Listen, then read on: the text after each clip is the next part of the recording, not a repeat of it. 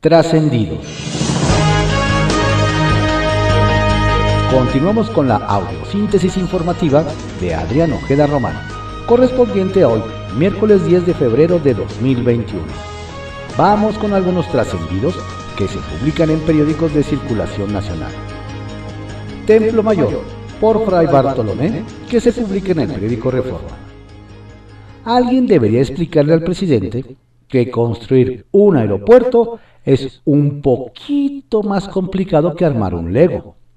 Y es que según él, hoy se va a inaugurar la primera etapa de Santa Lucía, lo cual paradójicamente es una volada. De acuerdo con lo que dijo Andrés Manuel López Obrador, para conmemorar el Día de la Fuerza Aérea, en las nuevas pistas comenzarán a registrarse aterrizajes y despegues de aeronaves militares y comerciales. Por lo visto al mandatario no le han informado bien cómo está la cosa. Para empezar, lo que ya se construyó son las nuevas instalaciones físicas de la base militar. Pero sobre todo, no es posible que realicen operaciones aviones comerciales, dado que el futuro aeropuerto Felipe Ángeles todavía no cuenta con su PIA, que en pocas palabras es el manual de procedimientos seguros para aterrizar y despegar. Y para que eso suceda, primero lo tiene que autorizar la Agencia Federal de Aviación Civil, un proceso que todavía no toma ni pista. Pero bueno, ya se sabe que eso de tener estudios, permisos y fundamentos es pecata minuta para el gobierno, por lo que harán aterrizar los aviones no más para la foto. La buena noticia es que ahí vienen las vacunas. La mala noticia es que el gobierno está haciendo un cuello de botella electoral para repartirlas. Mientras Marcelo Ebrard anda hablando hasta con el diablo para conseguirlas, Acá la cosa es calmada. De la vacuna de Pfizer se reanudan los envíos la próxima semana con la promesa de que sean 600.000 dosis semanales desde marzo. La de AstraZeneca llegará por tres vías. 2 millones que se compraron a la India. 1.6 millones que se traerían de Corea, vía COVAX y por lo pronto 12 millones que se produjeron en Argentina y se envasarán en México gracias a la iniciativa de Carlos Slim. También están los pedidos de la rusa Sputnik 5 y la china de CanSino. El gasto podría llegar hasta los 32 mil millones de pesos. Obviamente, en un país de 126 millones de personas, la vacunación no se resuelve en un par de semanas ni que fueran enchiladas. Pero más se van a tardar si desde Palacio Nacional insisten en hacer las cosas al estilo 4T. Sería un error desperdiciar la cooperación de la iniciativa privada en la distribución de las vacunas, pues si algo saben hacer es llevar sus productos hasta los rincones más lejanos de la República. Quien fuera el principal negociador por parte de México, Kenneth Smith, dijo que si el gobierno quiere reformar el mercado eléctrico, debe mantener la congruencia con el TEMEC. Al respecto, Rocío le preguntó, ¿qué es mercado eléctrico? Tatiana Cloutier preguntó, ¿qué es TEMEC? Y AMLO preguntó, ¿qué es congruencia? Bajo reserva, que se publica en el periódico El Universal los benditos millonarios al rescate. Ya pagaron una vez a cambio de millones para la rifa del avión. Ahora el presidente Andrés Manuel López Obrador pide una vez más la solidaridad de empresarios para que le compren el avión presidencial. El que no le gusta el lujo está dispuesto a hacerse de la vista gorda y dejar pasar que algunos de los machuchones del país tire aceite. Es decir, se permite el lujo, el exceso de tener un avión que no tuvo ni Obama, ni ser rostizado en las mañaneras y por los bots, que asegura el gobierno que no tienen las redes sociales. El presidente, nos hacen ver, se sinceró y dijo que en más de dos años su gobierno no ha podido vender el avión presidencial TP-01, por lo que busca una nueva salida.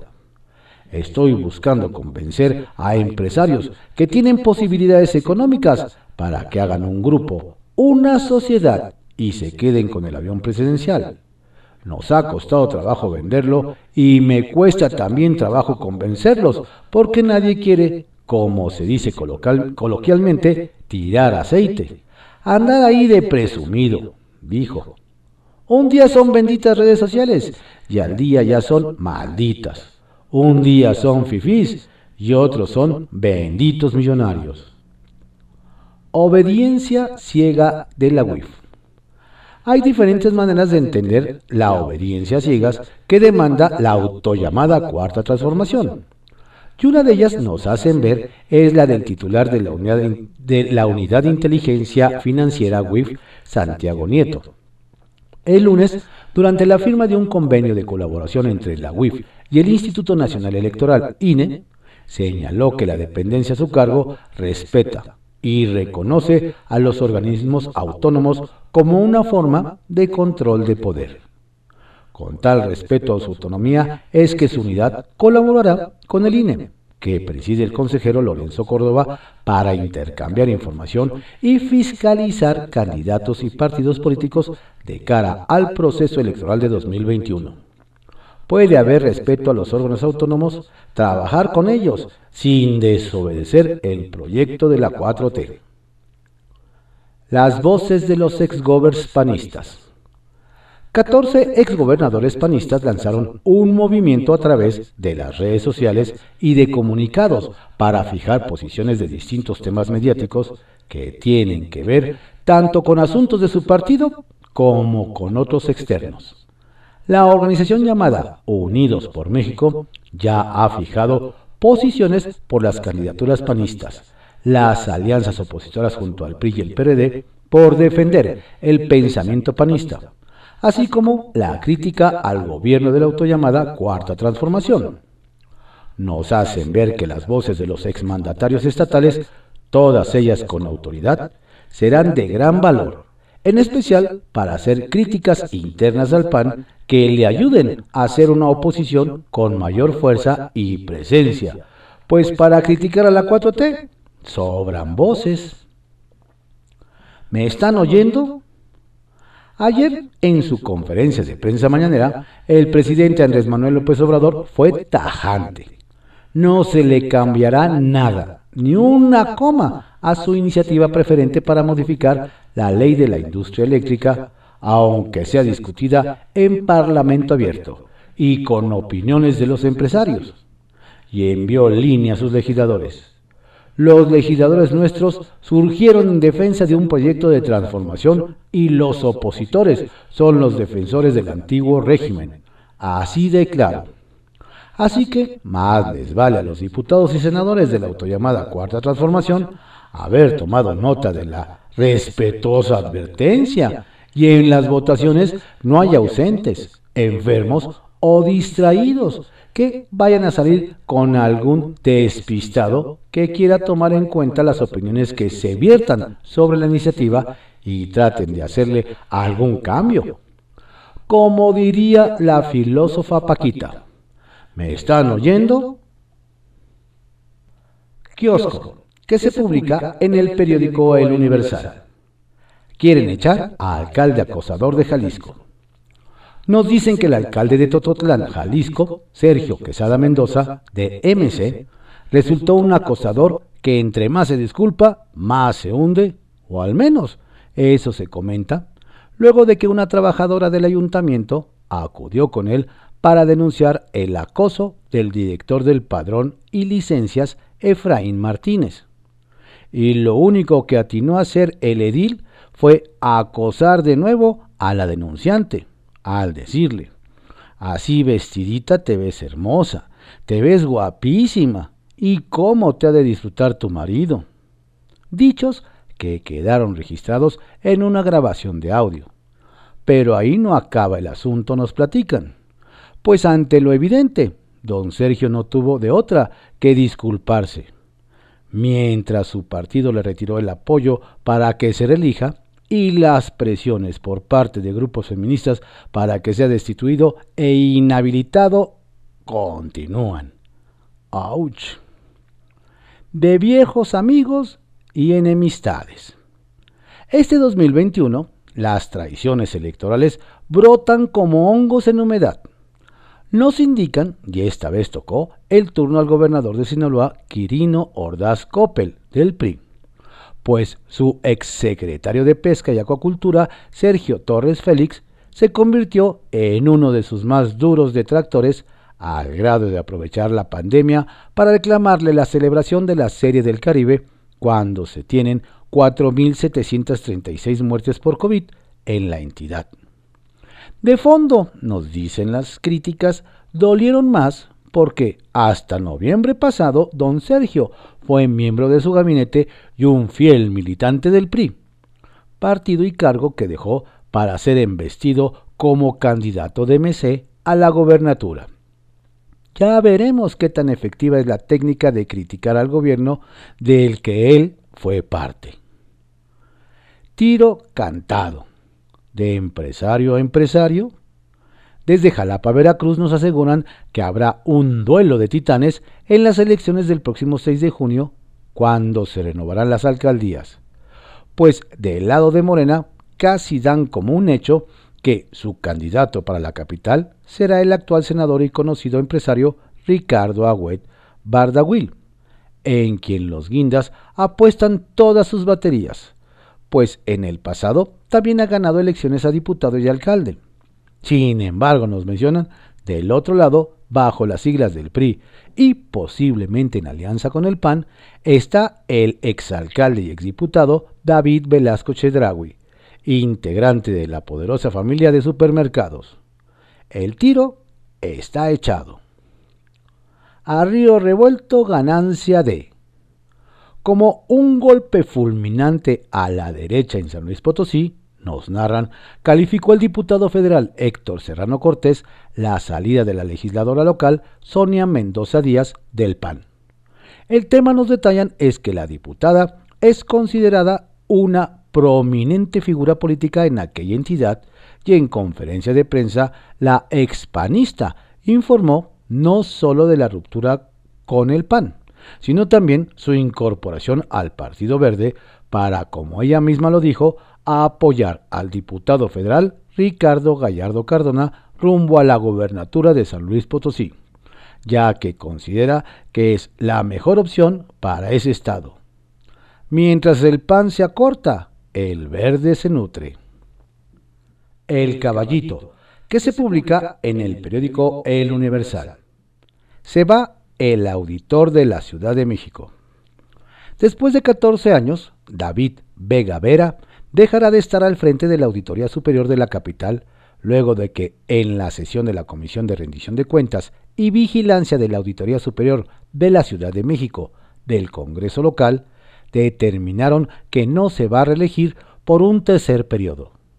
Nos platican que quien decidió cortarle la cabeza fue el diputado morenista José Luis Rodríguez, donde el motivo, más allá del tiempo al frente, fue que a don David lo señalan de favorecer a funcionarios de la pasada administración capitalina, la que encabezó Miguel Ángel Mancera, pues consideran que hubo muchas anomalías en diversas dependencias de su administración y no procedieron como debía.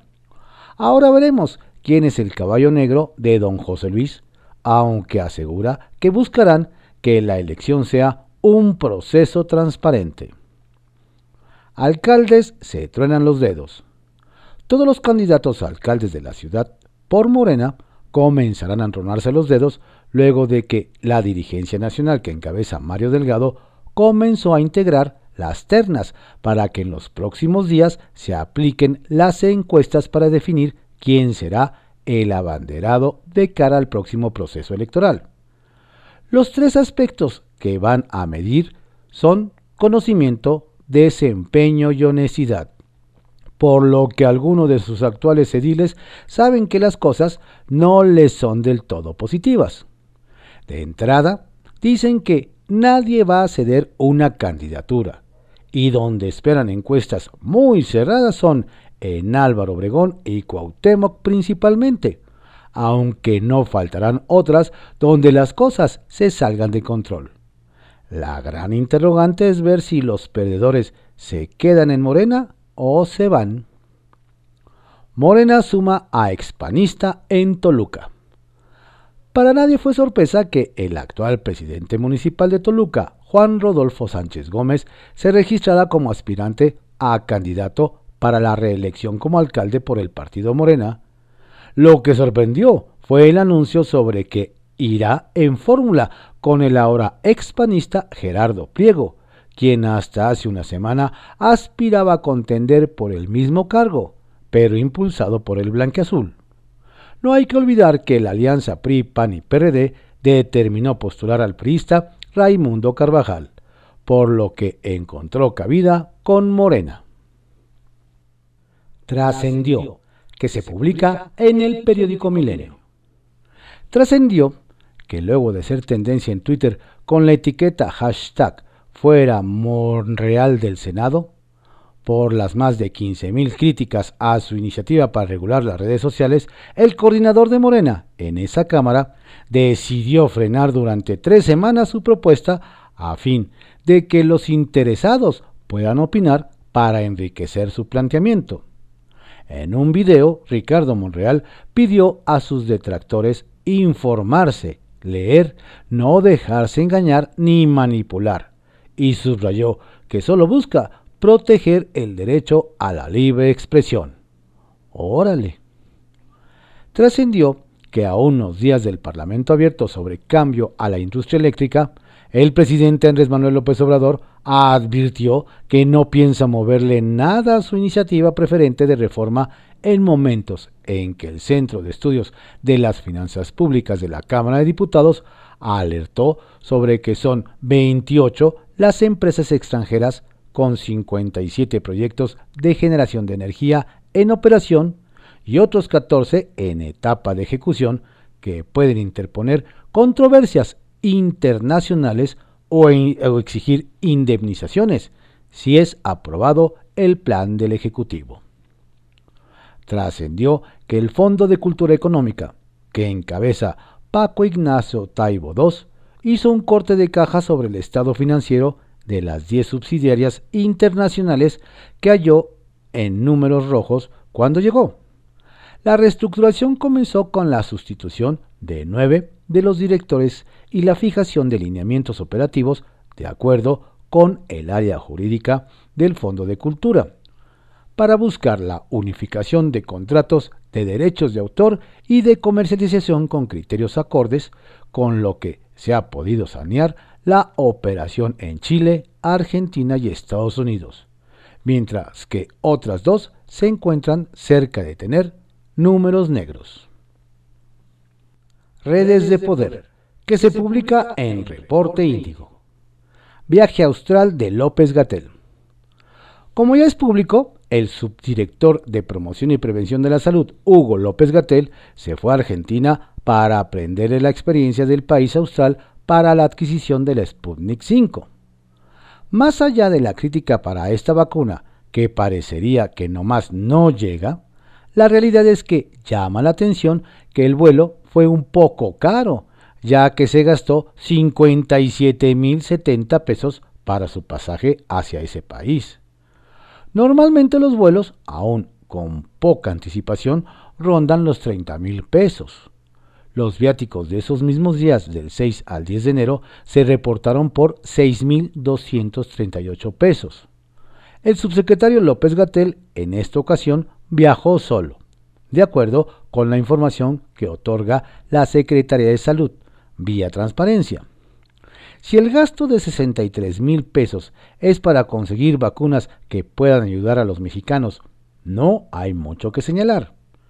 Contrario, los viáticos de poco más de 6 mil pesos para un funcionario viajero por cuatro días en Argentina no parece gran cosa. El detalle es que aún no se ve para cuándo. Ojalá que al menos un buen corte y una empanada sí se haya dado la oportunidad de probar. Pan en problemas. Las decisiones que han tomado Acción Nacional en San Luis Potosí podrían terminar pesando mucho en la elección de junio. No había transcurrido ni un día desde que el Comité Estatal Blanqueazul respaldara a Enrique Galindo como candidato de la coalición PAN-PRI-PRD a la alcaldía de la capital, cuando un nutrido grupo de militantes panistas, encabezados por la ex senadora Sonia Mendoza, anunciara su salida del partido. El principal problema es que Mendoza va a reforzar la campaña de Ricardo Gallardo rumbo a la gobernatura y dejará de operar en favor del PAN. Además, la decisión de haber dejado hasta el momento fuera de la posibilidad de reelección a Javier Nava podría ocasionar que el edil con licencia se sume a otra fuerza política. Ya hay que recordar que es el aspirante mejor posicionado.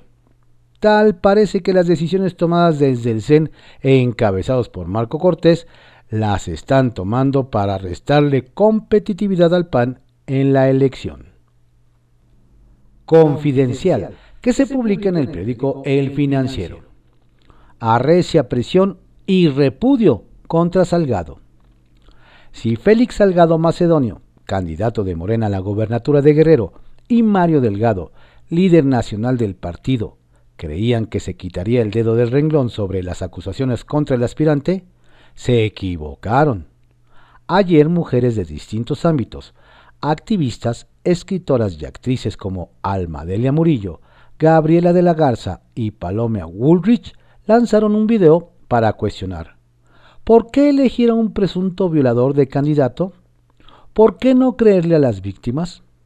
A la par, un grupo de 150 hombres, entre académicos, comunicadores y defensores de derechos humanos, firmó una carta pública para sumarse a las voces de miles de mujeres que exigen fin a la violencia de género.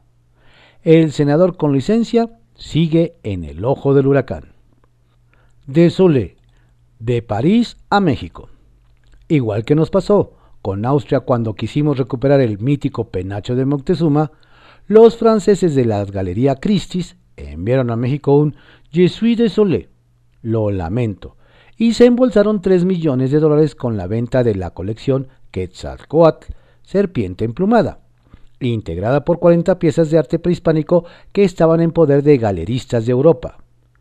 La subastadora rechazó tanto la queja del director de Lina, Diego Prieto, en el sentido de que las piezas eran propiedad de la nación, como la denuncia que presentó ante la Fiscalía General de la, República y respondió que esta casa no recibió de México ninguna prueba que permitiera cuestionar la legalidad de la venta. Ana Guevara, otro round contra la 4T. Aún sin poder salir a aclarar totalmente las acusaciones de corrupción en la CONADE, la ex velocista Ana Gabriela Guevara recibió ayer otro duro golpe y más críticas de la 4T en la Cámara de Diputados. Es la peor administración en la historia de México que ha habido en la CONADE, al dejar a los deportistas en un estado de indefensión, reprochó el presidente de la Comisión del Deporte, Ernesto Vargas del PES, partido aliado de Morena. Cesan a titular de CONAFE. Todo indica que en el gobierno federal comienzan a deshacerse de personajes indeseables. La CEP informó que fue removido Cuauhtémoc Sánchez Ocio de la dirección del Consejo Nacional de Fomento Educativo. En su lugar se dio posesión a Gabriel Cámara, quien hoy sale de CONAFE. Ha sido denunciado ante la Fiscalía General de la República por ejercicio abusivo de funciones, concretamente por haber entregado en 2019 más de 448 millones de pesos en contratos a modo. Pero además, Sánchez Ocio ha sido denunciado por el acoso laboral que sufrió una ex subdirectora del organismo, quien acusó maltrato, intimidación, insultos y humillación. El cártel de Sinaloa, con protección en la Ciudad de México, detrás de los 800 kilos de cocaína, decomisados por parte de la Secretaría de Seguridad y Protección Ciudadana de Omar García Harfuch el jueves pasado en la Ciudad de México y de los 62 kilos más de esta droga incautados ayer en Narvarte, está el cártel de Sinaloa. Se advierte que la operación de esa organización criminal tendría invariablemente la complicidad de policías. Ahí está el caso de los tres delincuentes de ese grupo que se fugaron del reclusorio sur el 29 de enero de 2020 con la evidente conveniencia de agentes de todos los niveles. Nos dicen que ya se había abierto una investigación interna para, de confirmarse infiltración de Lampa, actuar contra los responsables. Circuito Interior, que se publica en el periódico Reforma. Cuentan que la jefa de gobierno, Claudia Sheinbaum, anda molesta porque en Morena últimamente no están tomando en cuenta sus puntos de vista. Primero, ella siempre ha pugnado porque los alcaldes que buscan la reelección se separen de sus puestos para que no haya forma de que lleven agua de la administración pública a los molinos de la grilla. Pero todo indica que en el partido pusieron dicha sugerencia en el cajón del archivo muerto. Más recientemente también mandó decir que era muy delicada la postura que se tomaba en el caso Félix Salgado Macedonio y que habría que reconsiderar si tanta división y tan malos antecedentes eran convenientes. Y ese comentario fue derechito al cajón de va porque va, digan lo que digan. ¿Será que la cúpula cuatro, cuatro transformista tiene oídos muy sordos? ¿O que el portavoz de la mandataria, Héctor Ulises, tiene la voz muy bajita? En una de esas, un poco de una y otro tanto de la otra. La Gran Carpa, que se publica en el periódico El Economista. Malabarista. El presidente Andrés Manuel López Obrador reveló que está buscando convencer a un grupo de empresarios para que hagan un grupo y adquieran el avión presidencial. Sin embargo, destacó que ha sido difícil, pues ya nadie quiere un tirar aceite, andar ahí de presumido. Desde Palacio Nacional dijo que ha costado trabajo venderlo y me cuesta trabajo también convencerlos porque ya nadie quiere, como se dice coloquialmente, tirar aceite, andar ahí de presumido. Escapista. En Morelos, dos personas acusadas de robar 20 dosis de vacunas contra COVID-19 fueron vinculadas a proceso. De acuerdo con un comunicado de prensa, el robo de las vacunas ocurrió en la Clínica de Medicina Familiar número 1, ubicado en el municipio de Cuernavaca. Asimismo, se informó que los imputados deberán acatar medidas cautelares como reportarse vía electrónica al Centro de Justicia Penal Federal, no salir del Estado, no acercarse a instalaciones del ISTE y no comunicarse o acercarse con testigos. Domador. El gobernador de Jalisco, Enrique Alfaro, aseguró que no quedará impune el caso de Diana, una servidora pública que sufrió hostigamiento y acoso sexual por parte del edil de Tototlán, Sergio Quesada, así como el director del padrón y licencias de dicho ayuntamiento, Efraín Martínez. A través de Twitter, el mandatario estatal calificó como vergonzoso el caso e indicó que ambos funcionarios deben recibir una sanción ejemplar. Sacapuntas, que se publica en el Heraldo de México. El invitado especial será el presidente de Argentina, Alberto Fernández, el invitado especial del presidente López Obrador para la ceremonia por el Día de la Bandera el 24 de febrero. En Iguala Guerrero lo llevarán al Museo de las Banderas y al Santuario de la Patria donde se abanderará a 10 escoltas y se inaugurará la exposición de banderas históricas de la independencia. Corral en su macho. Nos cuentan que de poco ha servido la operación cicatriz del pan en Chihuahua, pues el gobernador Javier Corral sigue emberrinchado porque su gallo Gustavo Madero no fue el candidato a sucederlo y aunque hasta Madero se disciplinó ante la designación de Maru Campos, el mandatario continúa desde su alto puesto haciendo campaña contra la banderada. Coincide con Monreal. Respaldo Prista recibió el plan de Morena para regular las redes sociales.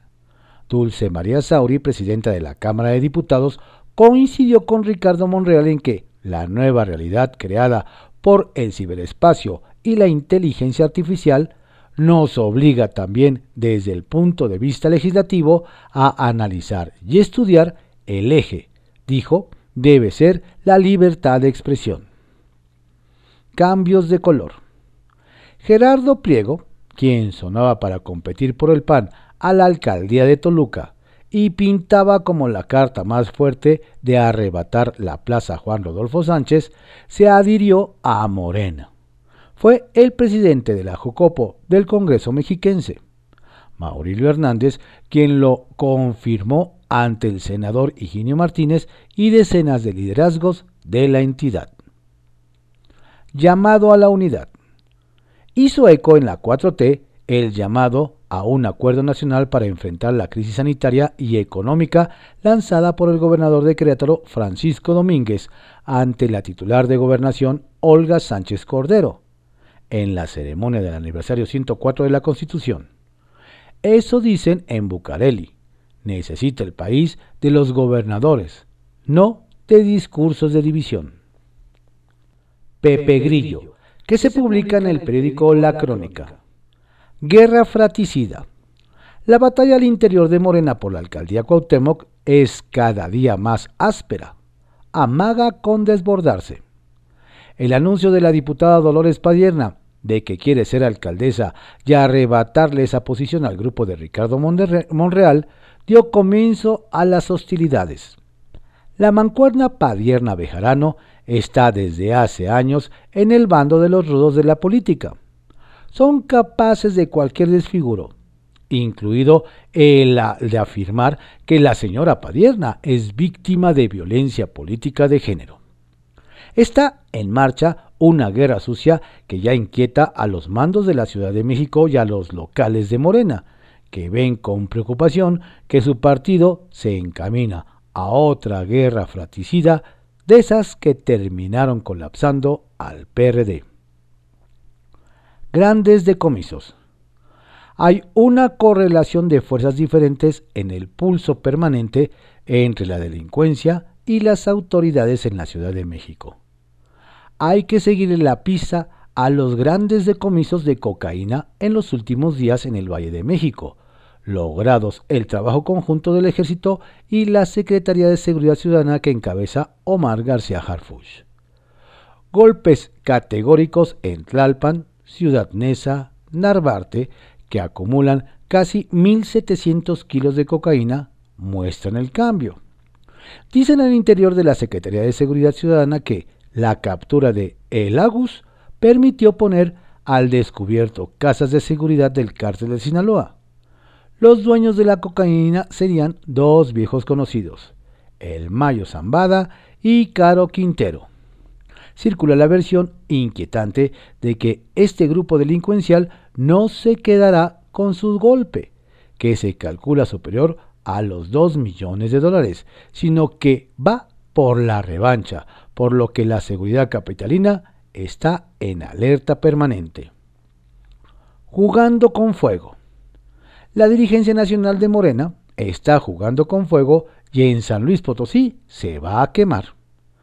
Las jugarretas para dejarle el camino libre a un aliado irrepresentable, Ricardo Gallardo, a través de un partido aliado, en ese caso el Partido Verde, están al descubierto. Lo malo es que Gallardo está en radar de la Fiscalía General de la República. Se asegura en cualquier momento le pueden echar el guante por un millonario desvío de recursos. Los morenistas locales dicen que eso explica el retraso de Morena para elegir candidato a la gubernatura y los coqueteos con un cuadro recién salido del PRI, Mónica Rangel, a quien piensan sacrificar para que Gallardo se haga del poder. ¿Se atreverán? Llegó el momento de esclarecer esta pieza de truculencia política. Galardón Internacional. Marta Delgado, la subsecretaria de Relaciones Exteriores, fue galardonada por el Woman Economic Forum.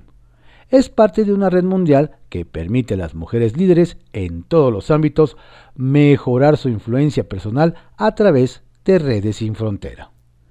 La funcionaria recibió el reconocimiento justo en la parte más intensa de su trabajo para concretar la llegada a nuestro país de vacunas anti-COVID-19 para toda la población.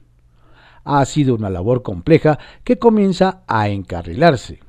La Unión Europea se comprometió a facilitar la llegada a nuestro país de vacunas COVAX, elaboradas en el viejo continente, y el 15 de febrero se reanudarán las entregas de las vacunas de Pfizer. Estos fueron algunos trascendidos que se publican en periódicos de circulación nacional en la audiosíntesis informativa de Adrián Ojeda Román correspondiente a hoy, miércoles 10 de febrero de 2021. Tenga usted un excelente día, por favor no baje la guardia.